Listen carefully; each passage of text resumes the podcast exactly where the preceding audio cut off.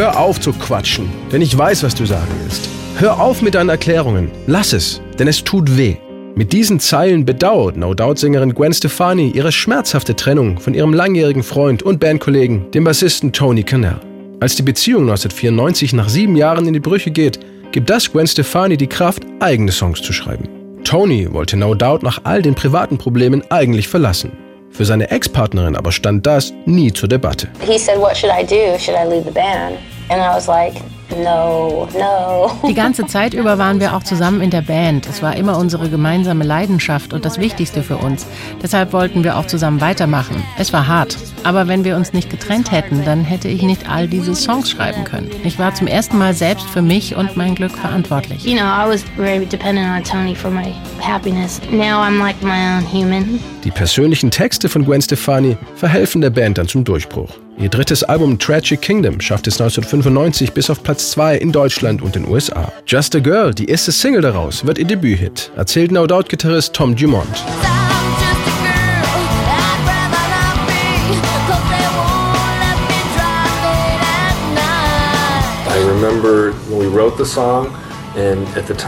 Ich erinnere mich noch, als wir den Song geschrieben haben. Zu der Zeit hatten wir ein paar Probleme mit unserem Plattenlabel.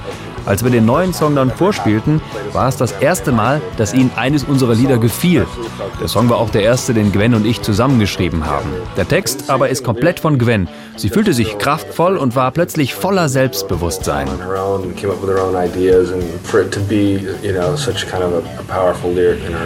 Mit ihrer Mischung aus Rock, Wave und Ska liegen No Doubt genau im Trend der Zeit. Allerdings sind sie jetzt nur noch zu viert. Gwen Stefanis Bruder Eric hat die Band verlassen, um als Zeichner für die TV-Serie Die Simpsons zu arbeiten. Zuvor hat er aber noch Don't Speak mitgeschrieben, ihren ersten Nummer 1-Hit. Gitarrist Tom Dumont war dabei.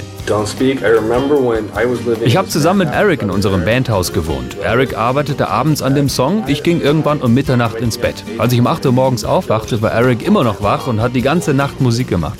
Er hatte den Song im Grundgerüst fertig und sagte, komm, hör ihn dir an.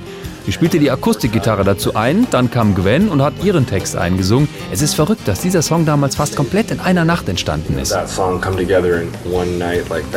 Als Gwen Stefani ihre persönliche Abrechnung mit Tony Canal in Worte gefasst hatte, brauchte sie aber noch dessen Okay, den Song zu veröffentlichen. Und Tony sagte ja. Denn mit der Geschichte von Gwen und ihm könnten sich auch die Fans identifizieren. Jeder durchlebe schließlich mal eine Trennung in seinem Leben.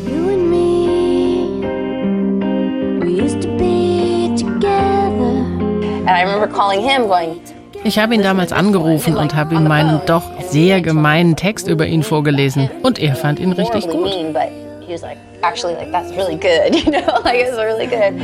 I can't believe this could be the end. And it's because she put herself out there and people could relate to it on some level.